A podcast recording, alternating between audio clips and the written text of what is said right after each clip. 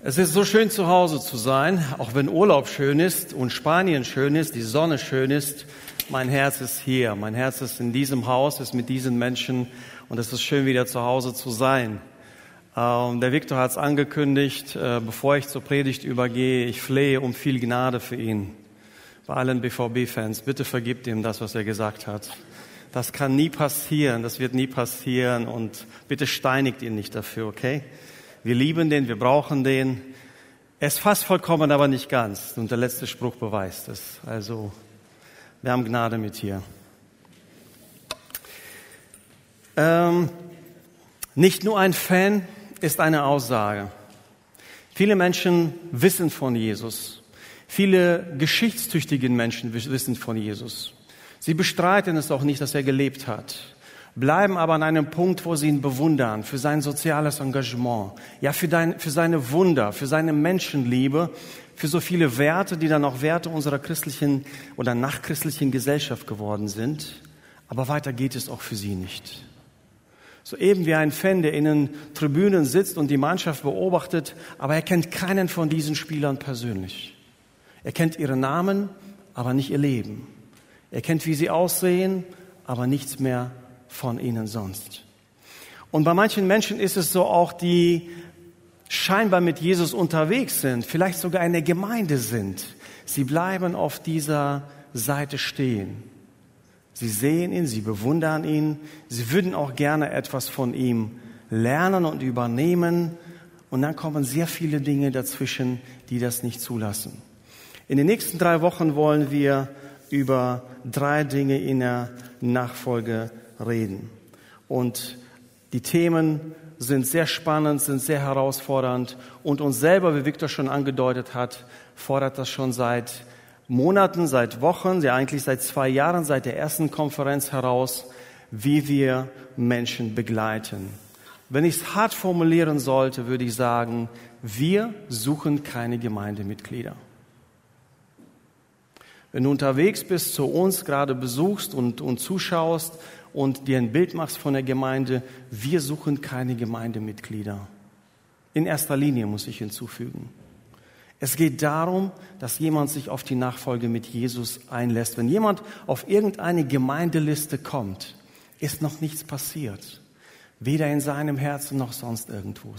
Alles kann so tot bleiben, wie es war, selbst wenn du auf einer Liste stehst.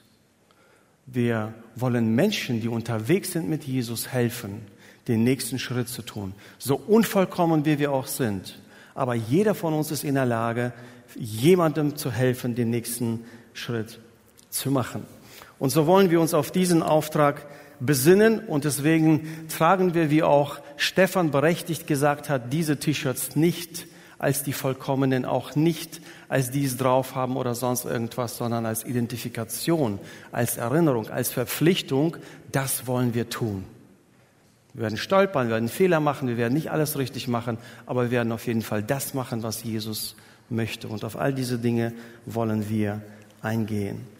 Wenn eine Gemeinde sich so etwas sagt, wir wollen eine jüngermachende Gemeinde sein, denn das ist, was der Missionsbefehl von Jesus beinhaltet, dann muss etwas passieren. Eine gemeinsame Vision erfordert eine einheitliche Definition. Wenn ich dich frage und sage, hilf mir bei einem Projekt, sagst du, okay, ich bin dabei, Samstag 8 Uhr. Und dann kommst du hin und du weißt nicht, was werden wir eigentlich machen, wie viel, wie viel, wie viel sind wir, wie viel brauchen wir, äh, all diese Dinge so. Ich erzähle dir nichts von dem, was wir eigentlich vorhaben. Und so geht es uns manchmal auch mit den Dingen, die wir für schön und gut und richtig finden, aber sie nicht klar definieren und uns wundern, warum es so viele Meinungen und Vorstellungen gibt, warum wir eigentlich alles Christen, alle in einer Gemeinde, aber doch ein bisschen auseinander driften. Und selbst für die starken Bibelleser, für die langjährigen Christen, wenn ich jetzt so in den Saal hineinfragen würde, gib mir eine Definition von Jünger. Was bedeutet das?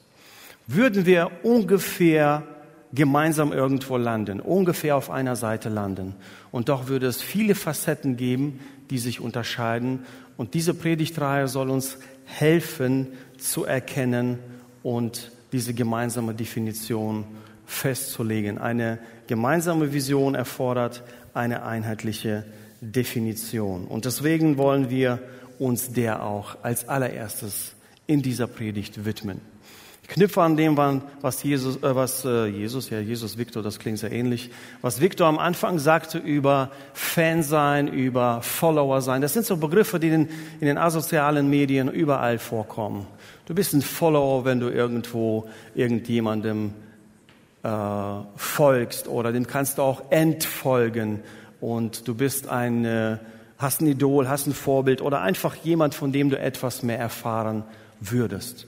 Das Problem damit ist, du siehst immer auch nur das, was diese Person von sich weitergibt. Das, was bei Insta erscheint, das, was auf Facebook erscheint, vielleicht Artikel irgendwo, wenn es eine bekannte Person ist. Du siehst nicht sein Leben, du hast keine Beziehung. Da ist zwischen euch keine Beziehung da. Und das ist der größte Unterschied zwischen einem Nachfolger in den sozialen Medien zu sein und dem Nachfolger von Jesus zu sein. Es beginnt mit einer Beziehung, es beginnt mit einer Einladung. Und darüber reden wir als alles erstes.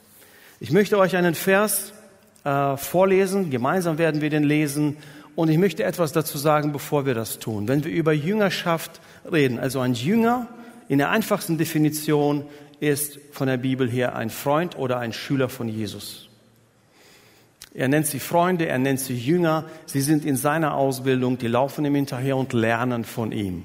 Also das ist nicht so, ich bin irgendwo von zu Hause Jünger, sondern ich bin mit Jesus unterwegs. Ich bin weg von zu Hause. Ich bin dort, wo er ist.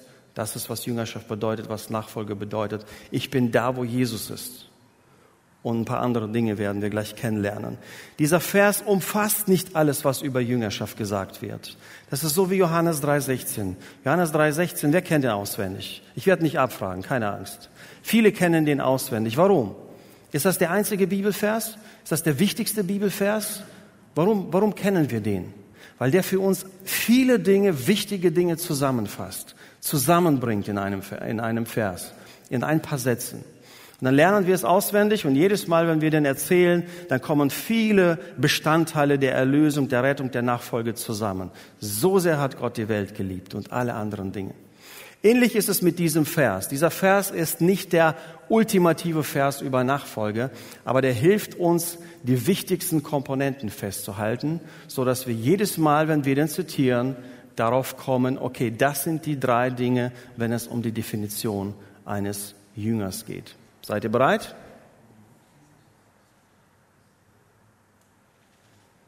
War das ein Ja oder Nein? Ja. Spaß. Matthäus 4,19. Jesus sagte zu ihnen, kommt, folgt mir nach, ich will euch zu Menschenfischern machen. Zwei kleine Sätze, zwei einfache Sätze. Kommt mir nach, ich will euch zu Menschenfischern machen. Gleichzeitig in dieser Einladung steht so mega viel drin, denn kommt mir nach heißt, wenn ich ihm nachkomme, dann kann ich nicht mal eben zu Viktor rüberspringen oder mich zum Stefan setzen und mit ihm unterwegs zu sein, was ich gerne würde. Wenn ich Jesus nachfolge, dann muss ich zusehen, dass ich hinterher bleibe, dass ich die nicht aus den Augen verliere, sonst verliere ich die Richtung und komme vom Weg ab. Ich kann nicht auf zwei Wegen gleichzeitig gehen. Spätestens, wenn die sich trennen, wird es schmerzhaft. Diese Einladung kommt mir nach, bedeutet, es gibt keinen zweiten, dritten Weg für dich. Es ist hart, aber es ist konsequent. Und es gibt bei Jesus kein Kleingedrucktes so. Komme erstmal nach, dann werden wir, dann erkläre ich dir dann die Einzelheiten im Vertrag da unten. Nein, es ist von vornherein konsequent, kommt mir nach. Wenn du etwas mit mir zu tun haben willst, musst du mit mir unterwegs sein. Das ist die Einladung. Einfach, kurz, aber sehr konsequent. Und die zweite Einladung, es ist mehr ein Versprechen und ich werde aus dir machen. Ich werde dich zu jemandem machen. Du kannst kommen, wie du bist. Nation, sozialer Status, Geschlecht, alles spielt keine Rolle. Mit all deinen Fehlern, Abhängigkeiten, alles, was du in deinem Leben so mit dir trägst.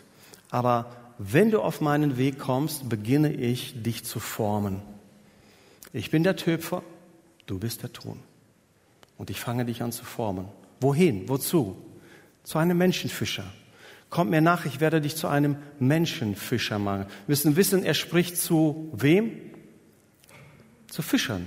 Die haben tagtäglich mit den Fischen zu tun. Ist ein harter Job. In Spanien, wenn ich bin und sehe, wie die Leute da hart arbeiten, diese Fische da die Netze zu ziehen und alles, ist ein Knochenjob. Und diese Menschen wussten, diese Einladung hat etwas in sich. Denn Menschen kannst du nicht einfach mal mit dem Netz einfangen und irgendwo hinlocken. Es geht darum, sie auf den Weg einzuladen, zu gewinnen, zu Gott hin einzuladen. Und so haben wir diese dreifache Einladung. Kommt, folgt mir nach, ein Versprechen eingefügt, ich werde euch verändern und gleichzeitig wieder und berufen zu Menschenfischern. Und es gibt drei, drei Stichworte, die damit einhergehen. Unterordnung, Wachstum und Mission oder Aufgabe, Auftrag. Nun, Unterordnung ist ein schreckliches Wort für jeden, der in dieser Gesellschaft groß geworden ist. Selbstbestimmtheit ist das, worüber wir reden, dass wir anstreben. In allen Bereichen meines Lebens will ich selbstbestimmt leben.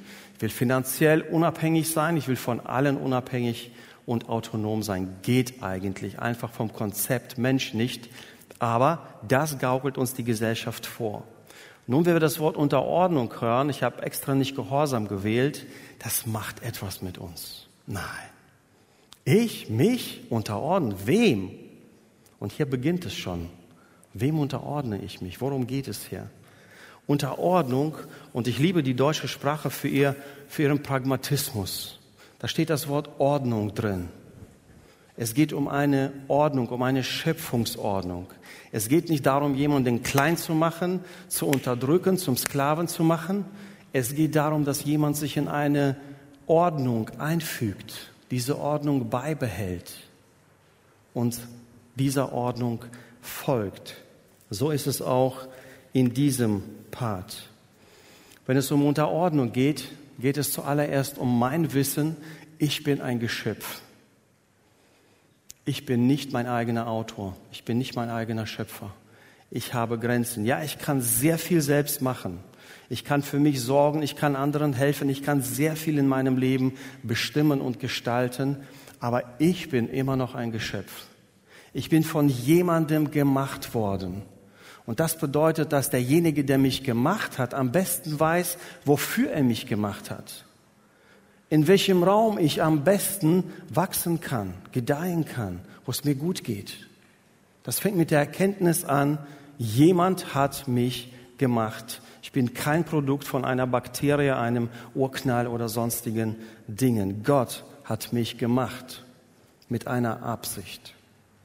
Und dieser Schöpfungsordnung, in die füge ich mich ein. Gott und dann ich. Jesus und dann ich. Und es gibt eine spannende Geschichte unter den Jüngern, die ich gleich erzählen werde, die es visualisiert. Das zweite ist meine Kapitulation. An einem Punkt, am 31. Juni oder am 1. Juli 93 habe ich vor Gott kapituliert. In der Nacht ungefähr um zwei Uhr habe ich gesagt, ich kann nicht aus meiner eigenen Kraft. Ich übergebe dir mein Lebenssteuerrad.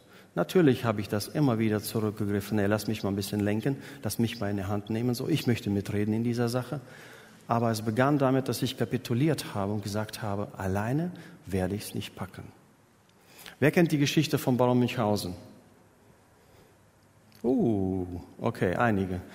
Spannende Geschichte. Der Typ kann alles. Der kann Naturgesetze außer Kraft setzen. Er fällt in einen Sumpf. Was macht er? Er zieht sich an den Haaren daraus. Nichts hält ihn auf. Tatsache ist, dass wir darüber nur lachen können. Im eigenen Leben geht das nicht. Wir alle sind an einem Punkt, wo wir wissen, wir kommen nicht weiter und schon gar nicht, wenn es um geistliche, ewige Dinge geht.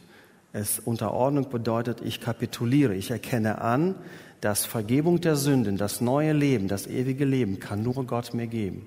Das kann ich mir nicht nehmen. Es beginnt mit der Erkenntnis, es gibt niemanden neben Jesus, der mich erlösen kann. Und das klingt mindestens so hart wie das Wort Unterordnung. In unserer Gesellschaft, wo alles offen bleiben muss, wo alle Optionen sind, alle Wege führen nach Rom und alle Religionen sind irgendwie ein Weg zu Gott, muss ich leider sagen, nein. Nicht leider sagen, leider für die sagen, die das glauben. Neben Jesus gibt es niemanden, durch den du zu Gott kommen kannst. Eine harte Wahrheit, aber ohne die fügst du dich nicht in diese Ordnung ein, die er festgelegt hat. Du wirst straucheln, du wirst umherlaufen, du wirst Irrwege laufen, aber du wirst nicht am Ziel ankommen. Die Erkenntnis, ohne Jesus komme ich nicht zu Gott. Mein Leben muss also, und das ist so das Bild, wenn ich hinter Jesus herlaufe, dann bestimme ich nicht mehr selbst meinen Weg, sondern ich laufe ihm hinterher. Ich bestimme nicht selber, wo ich abbiege. Jesus nachzufolgen bedeutet dort zu sein, wo er ist. Und zwar hinter ihm. Und hier kommt die spannende Geschichte. Ein Jünger ist jemand, der Jesus kennt, denn das bedingt mein Folgen. Wenn Stefan mich einlädt, dann gehe ich zu ihm. Ich kenne den über einige Jahre. Wenn mich jemand einlädt von der Straße, werde ich es mir 20 Mal überlegen, ob ich das tue, denn ich kenne die Person nicht. Ein Jünger ist also jemand, der Jesus kennt und ihm folgt.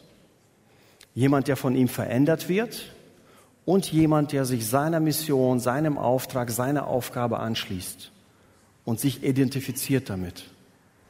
Also Jesus nimmt dich auf, er formt dich, er verändert dich, damit du seinen Auftrag, seinen Wunsch, seiner Mission folgst. Jesus hat einmal einen unglaublichen Satz gesagt. Er sagt, ich werde weggehen und ich werde euch den Heiligen Geist schicken und ihr werdet größere Werke tun als ich. Und über Jahre habe ich mich gefragt, wie geht das? Was bedeutet das? Das kann nicht sein. Bedeutet aber nicht in Bezug auf Wunder, nicht, dass wir Tote auferwecken werden oder sonstige Dinge tun, sondern in der Zeit danach hat er auf dich gesetzt. Guck nicht links und rechts nach hinten, guck in den Spiegel, er hat auf dich gesetzt. Als er diese Worte gesagt hat, hat er an dich gedacht, dass du das, was er gesagt hat, weiterträgst. Ein Schritt für irgendeine Person, dass du das weiterträgst, noch einen Schritt für eine andere Person. Denn das ist Jüngermachen und Jüngerschaft.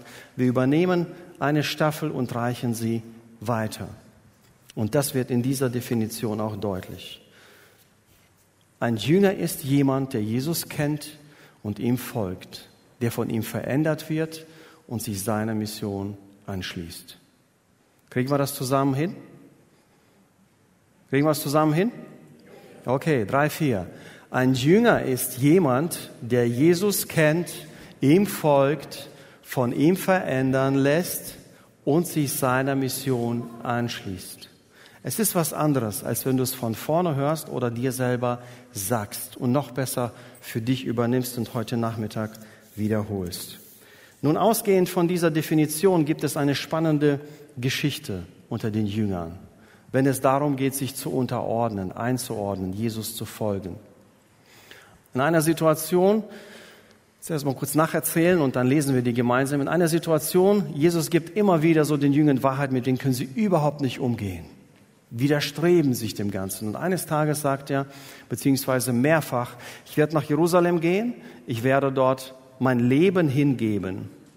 Und er sagt, nein, das kannst du doch nicht machen. Du bist doch gerade angekommen. Es ist noch nichts vollendet. Es ist noch gerade alles angefangen. Und so war das in dieser Situation. Also, danach redete Jesus mit seinen Jüngern zum ersten Mal offen darüber, dass er nach Jerusalem gehen und dort mit den Ältesten oder von den ältesten führenden Priestern und den Schriftgelehrten vieles erleiden müsse. Er werde getötet werden und drei Tage danach auferstehen. Ein Schock. Für die Jünger ein Schock. Damit haben die nie im Leben gerechnet. Und dann gibt's immer einen, der so immer was zu sagen hat, immer gleich alles weiß. Und das ist Petrus. Und der nahm, da nahm Petrus ihn beiseite und versuchte ihn mit aller Macht davon abzubringen. Niemals Herr. Hört mal auf den Satz. Niemals, Herr. Dein Chef sagt dir, sagt, niemals, Chef. Der vertrocknet dir die Zunge, bevor du das aussprichst. Er sagt ganz offen, niemals, Herr. Sagte er, auf keinen Fall darf so etwas mit dir geschehen. Aber Jesus wandte sich um und sagte zu Petrus, dachte ich so, Jesus, musst du das echt sagen? Der Junge hat eine große Klappe, der, der, der übernimmt sich an vielen Stellen, aber du kannst ihn doch nicht Satan nennen. Geh hinter mich, Satan, sagt er zu seinem langjährigen Freund. Geh hinter mich, Satan, du willst mich zu Fall bringen. Was du denkst, kommt nicht von Gott, sondern ist menschlich. Was bedeutet das? Auch als junger Christ habe ich das gelesen. Ich dachte so, wow. Also wenn ich einen Fehler mache, dann bezeichnet ihn Jesus gleich als Satan. Aber genau darum geht es hier nicht. Satan bedeutet Durcheinanderbringer, jemand, der die Ordnung Gottes durcheinander bringt. Er bezeichnet ihn nicht als Teufel, sondern als jemand, der vergessen hat, wo er hingehört. Jesus sagt, ich gehe nach Jerusalem, dort werde ich vieles erleiden und werde dort sterben müssen. Petrus, der eigentlich hinterherläuft als Nachfolger, stellt sich vor ihn und sagt, niemals, niemals, du bist gerade angekommen. Nein, das geht jetzt nicht. Du musst hier bleiben. Wir sind auf dich angewiesen. Anstatt hinten hinterher zu laufen, was Nachfolge eigentlich bedeutet, was Jüngerschaft bedeutet, steht er vor Jesus und schreibt ihm vor. Und das ist wahrscheinlich der größte äh, Paradox in der Bibel, so diese zwei Worte. Niemals, Herr. Hast du die schon mal gesagt? An irgendeiner Stelle? Ich hab's. Vielleicht nicht in der Härte, aber einfach daran, dass ich immer so das Steuerrad, das ich ihm überlassen habe, immer wieder zurückgenommen habe. Jetzt lenke ich mal ein bisschen, Jesus. Du kannst im Beifahrersitz sitzen bis ich dann müde bin, bis ich mich verfahren habe, bis ich nicht mehr weiter kann und dann wechseln wir wieder Plätze und dann darfst du mich wieder aus meiner Sackgasse rausbringen. Ein Jünger ist jemand, der Jesus kennt und ihm folgt, sich von ihm verändern lässt und sich seiner Mission anschließt. Und Jesus spezifiziert diesen Ruf in Johannes gleich im Vers danach, nach dieser Geschichte, im Vers 24. Und da heißt es, dann sprach Jesus zu seinen Jüngern, nachdem er Petrus sagt, geh hinter mich, Satan, nimm deinen Platz ein, du gehörst hinter mich, nicht vor mich. Da sagt er, wenn jemand mir nachkommen will, verleugne er sich selbst und nehme sein Kreuz auf und folge mir nach. Auch hier geht es in diesen Versen nicht um Selbstverleugnung, nicht um welche willenslose Versklavung, sondern um das Verständnis, ich bin ein Geschöpf, ich habe einen Schöpfer, dem ich folge, dem ich hinterhergehe und nicht vor ihm herlaufe. Das beschreibt die Konsequenzen und das Jüngerschaft, dass Jesus nachfolgen kein Spaziergang ist. Gleichzeitig ist es eine offene Einladung von Jesus auf diesen Weg zu kommen, mit all den Unzulänglichkeiten und Fehlern, die jeder mit uns mitbringt, und sich auf ihn einzulassen und einfach auf ihn zu hören. Es gibt etwas, was wir in diesen Tagen gelernt haben oder auch früher schon, etwas, was uns hilft, damit umzugehen, wenn wir uns einschätzen. Jeder von uns hier im Saal ist ganz unterschiedlich unterwegs.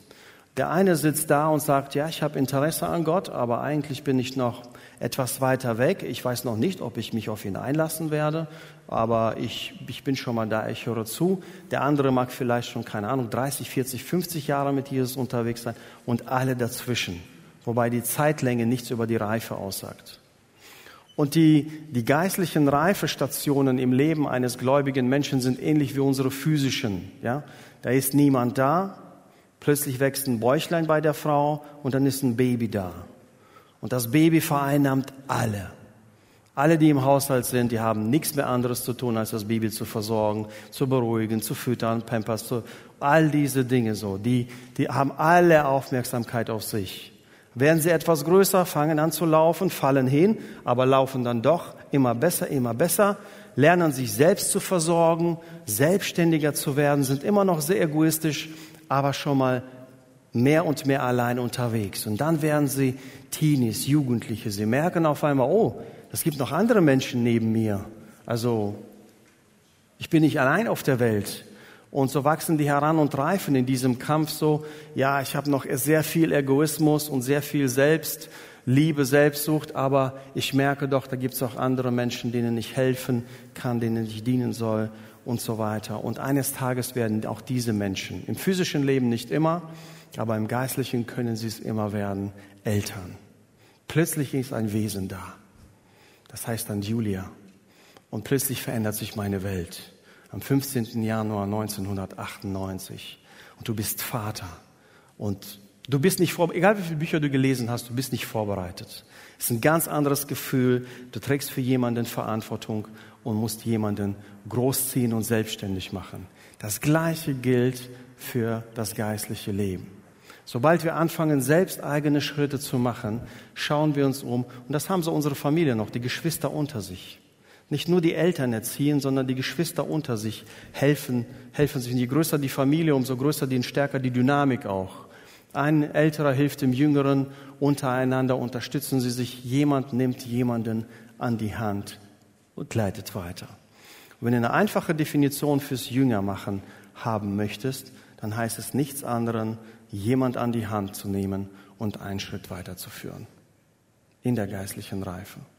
Nichts Komplexes. Dafür brauchst du keine Bibelschule. Dafür musst du nicht die Bibel durchgelesen haben oder sonstige Kriterien erfüllt haben.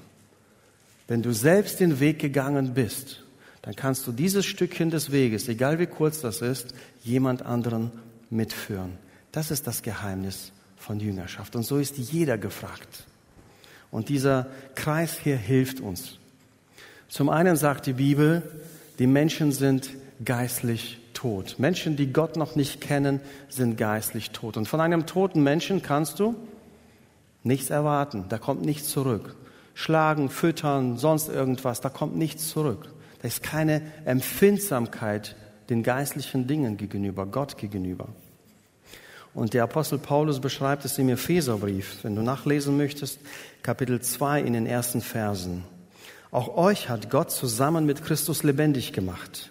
Ihr wart nämlich tot, tot aufgrund eurer Vergehungen und Sünden, die euer früheres Leben bestimmt haben.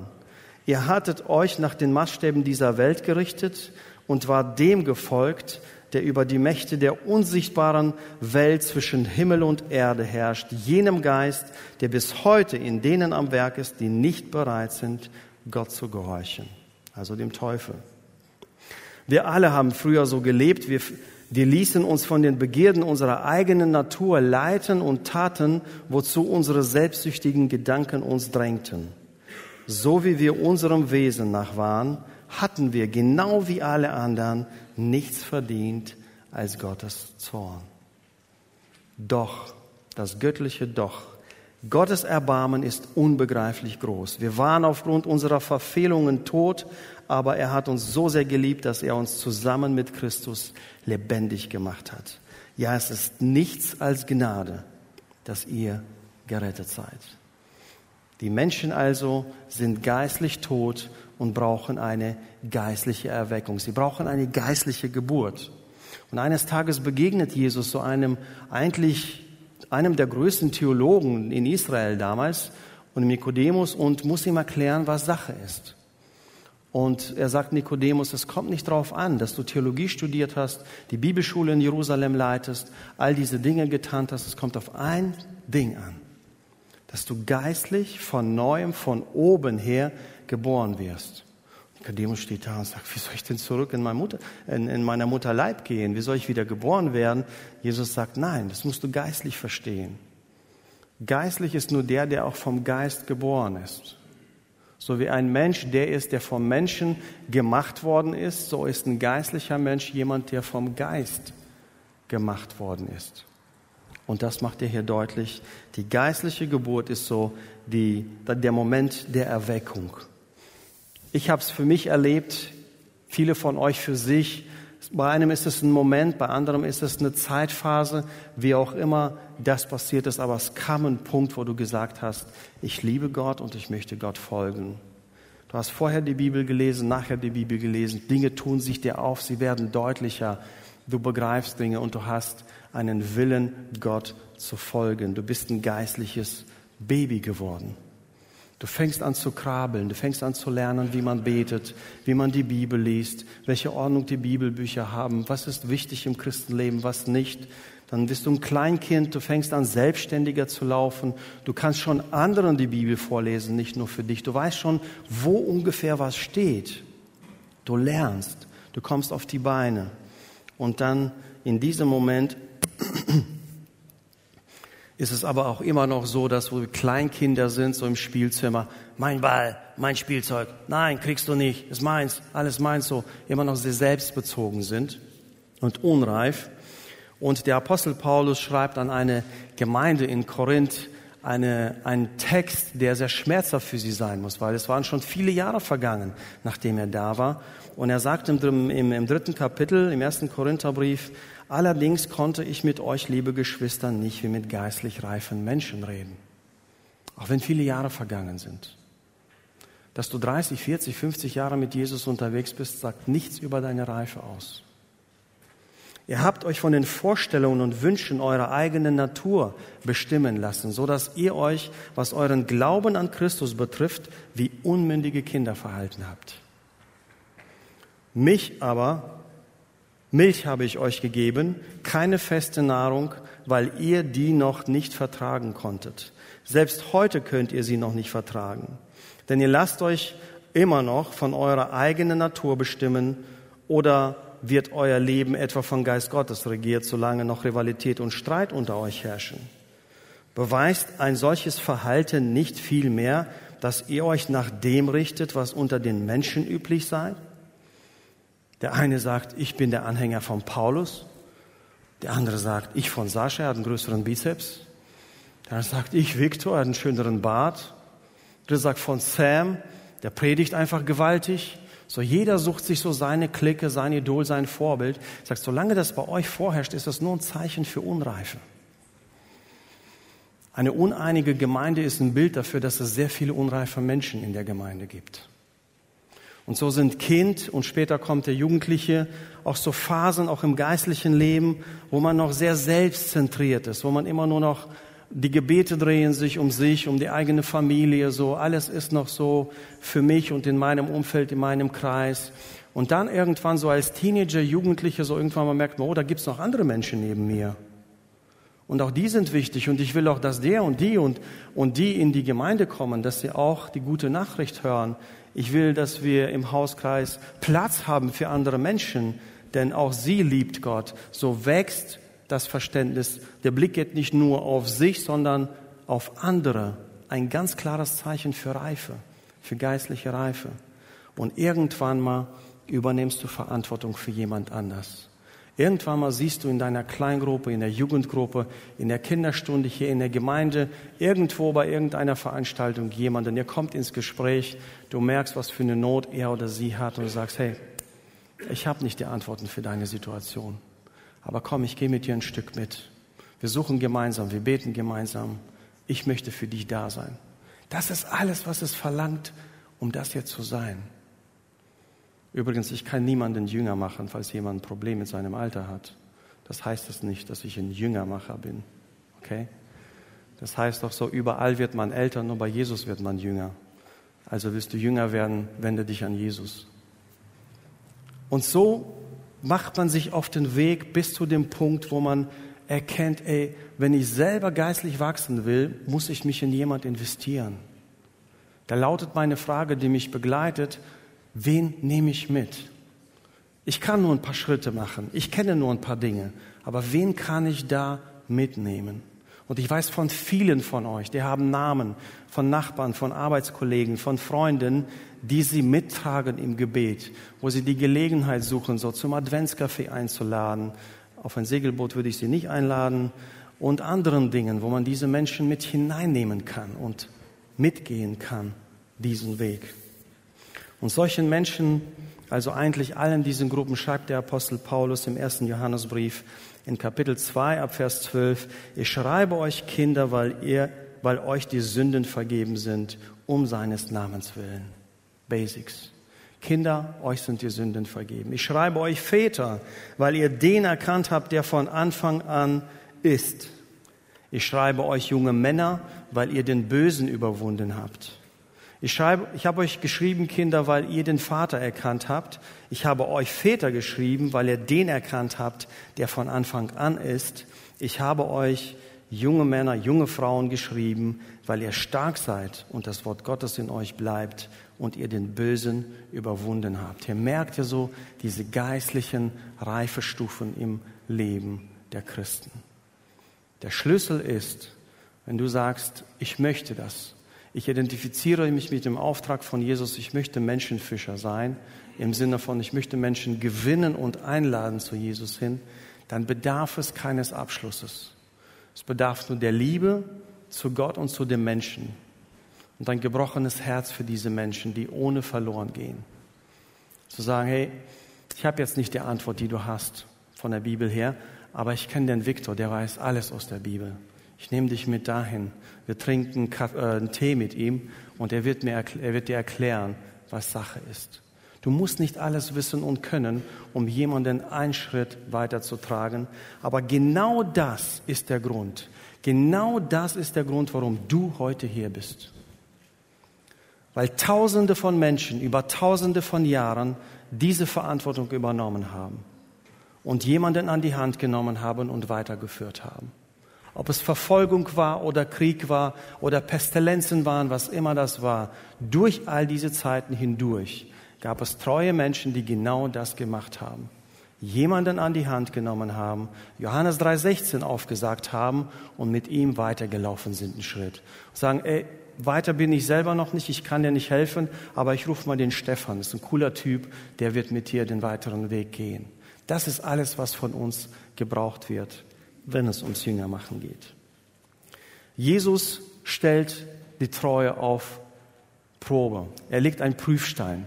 Und dieser Prüfstein ist in einem folgenden Text festgelegt wo gesagt wird, okay, wenn du sagst, dass du Jesus folgst, dann muss es Kennzeichen geben, dann muss es etwas geben, was das deutlich macht, sichtbar macht.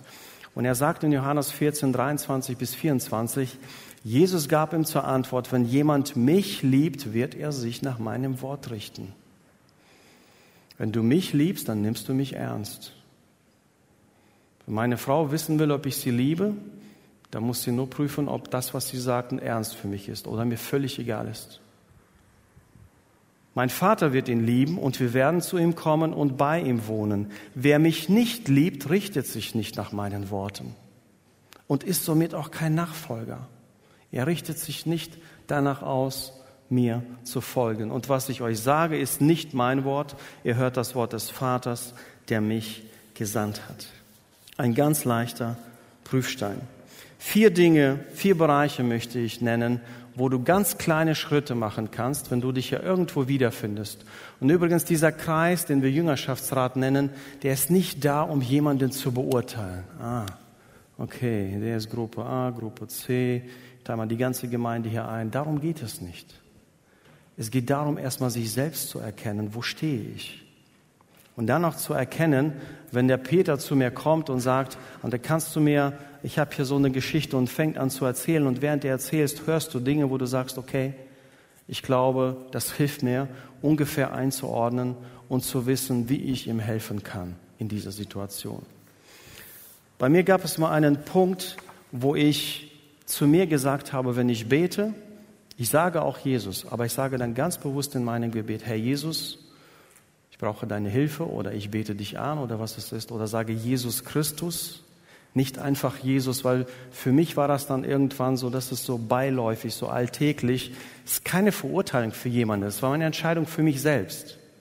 Und das hilft mir einfach zu wissen, wen ich da eigentlich anspreche. Und wenn ich Herr Jesus sage, dann kann ich nicht niemals sagen. Niemals Herr Jesus. Das funktioniert nicht. Ganz einfacher Schritt, dir nochmal vor die Augen zu führen, wen du vor dir hast. In den Beziehungen. Das ist ein ganz klares Zeichen, wie weit du in der Nachfolge, in der Jüngerschaft bist, in der Beziehung zu Jesus. Denn unsere, meine Beziehung zu Gott geht immer durch meine Frau, durch meine Kinder, durch meine Kollegen, durch die Menschen, die auf meinem Weg sind. Wenn ich eine schlechte Beziehung zu Viktor habe, dann kann ich nicht sagen, meine Beziehung mit Gott ist in Ordnung. Wenn meine Kinder mich nicht sehen wollen, kann ich nicht sagen, meine Beziehung mit Gott ist in Ordnung unsere Beziehung, Barometer für die in, wie intakt meine Beziehung zu Gott ist, sind die Beziehungen um mich herum. Und ich weiß, dass das sehr komplex ist. Manche Beziehungen sind vielleicht auch nicht mehr zu retten. Und manche Beziehungen hast du nicht mal ein Gegenüber, wo du Dinge klären kannst, verarbeiten kannst und nur Frieden daran finden kannst, dass du selbst vergeben bist und deshalb auch vergeben musst. Aber das ist ein ganz klares Zeichen dafür, wo du in der Nachfolge stehst. Das dritte ist Abhängigkeiten. Glaub mir, nach 15 Jahren Pastoren sein und auch davor, ich habe keine Illusionen über meine Gemeinde, über andere Christen. Viele von euch stecken in Abhängigkeiten, irgendeiner Art. Manche sehen sogar sehr fromm aus. Manche haben sogar kein, keine Benennung, kein Label dafür.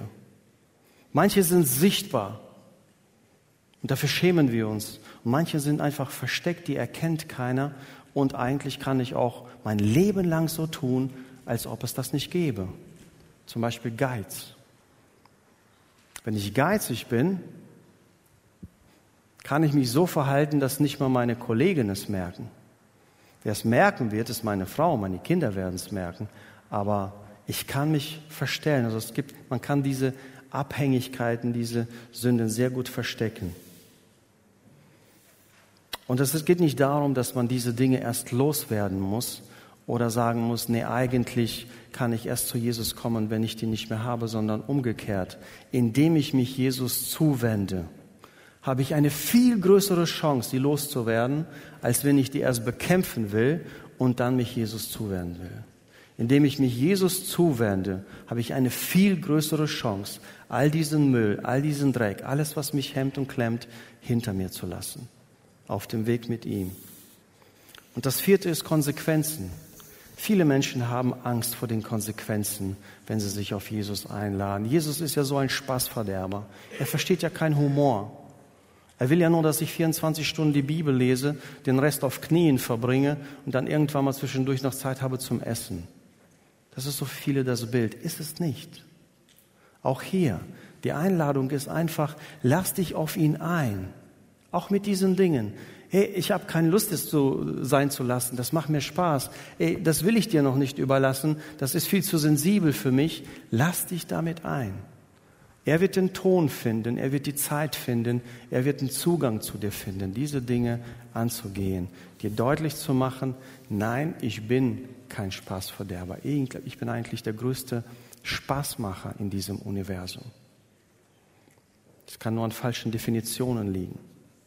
Und deshalb meine Einladung für heute und für die kommende Woche ist, wenn du über deine Nachfolge nachdenkst, wo findest du dich wieder? Ist es die Eins, wo du sagst, Niemand hat mir was zu sagen. Ich bestimme mein Leben. Das ist der Ton unserer Gesellschaft. Wir sind selbstbestimmt. Niemand fuscht uns da rein. Oder vielleicht ein bisschen weiter, wo du sagst, ja, ich würde schon Jesus folgen, ich finde ihn auch cool und der macht auch gute Sachen und ich glaube auch mein Leben wird besser. Aber wie so ein Welpe, sobald da ein Ball fliegt oder ein Stock fliegt, bin ich hinterher, dann bin ich wieder weg, bin ich abgelenkt. Vielleicht ist es die Phase. Es gibt so viele Dinge, die, die blinzeln und glänzen, die lenken mich ab und ich bin nicht konzentriert genug. Vielleicht bist du auch das schon, hast du das überwunden und bist weiter und sagst, ja, ich folge nach, es gibt immer noch so gute oder schlechte Tage, aber wenn du Jesus folgst, und das ist ja meist sehr dynamisch, dann ist es kein Weg, der unendlich so geht, sondern es ist ein Weg, der mit jedem Bogen immer ein bisschen höher geht, immer ein bisschen höher geht. Und das geht bei der Reife nicht, dass wir irgendwann mal sagen, Puh, ich bin angekommen. Wird es nicht passieren. Aber es geht darum, einfach Stück für Stück diese Schritte zu machen und andere mitzunehmen. Vielleicht bist du so weit, dass du sagst, ey, ich bin jeden Tag, ich stehe auf, ich lobe, ich preise, ich bin glücklich und bin für Menschen da, um sie weiterzubringen, weiter einzuladen. Halleluja. Dann stell dir die Frage, wen nimmst du mit? Wen nimmst du den nächsten Schritt mit? Und auch hier denken wir oft, oh nein, jetzt habe ich die Arbeit, die Familie, morgen ist die Präsentation und das Gehalt ist noch nicht drauf und all diese Dinge. Wie soll ich das noch unterkriegen? Es gibt Dinge im Alltag, die du sowieso schon machst. Und in diese Dinge lad jemanden ein. Arbeitest du gerne mit Holz und da ist jemand, der das auch tut und ihr seid irgendwie bekannt geworden, mach zusammen was mit Holz und währenddessen suchst du intentional das Gespräch mit dieser Person ohne dich aufzudrängen, ohne irgendwas zu machen. Spielst du Fußball, Musik, sonstige Dinge, Backen, was weiß ich, was für Dinge gibt, die dir Spaß machen. Überleg dir, wen man in das, was schon sowieso passiert, mit einladen kann. Selbst Fußball gucken darf man zusammen und über Jesus reden. Es gibt unzählige Möglichkeiten, wenn du dich dafür öffnest. Und wenn du bei vier bist, dann lade ich dich dazu ein, ganz konkret die Frage zu, zu, zu stellen, wen nehme ich weiter mit. Und uns allen wünsche ich viel Segen und auch Ehrlichkeit, wenn wir uns diesen vier Fragen stellen. Amen.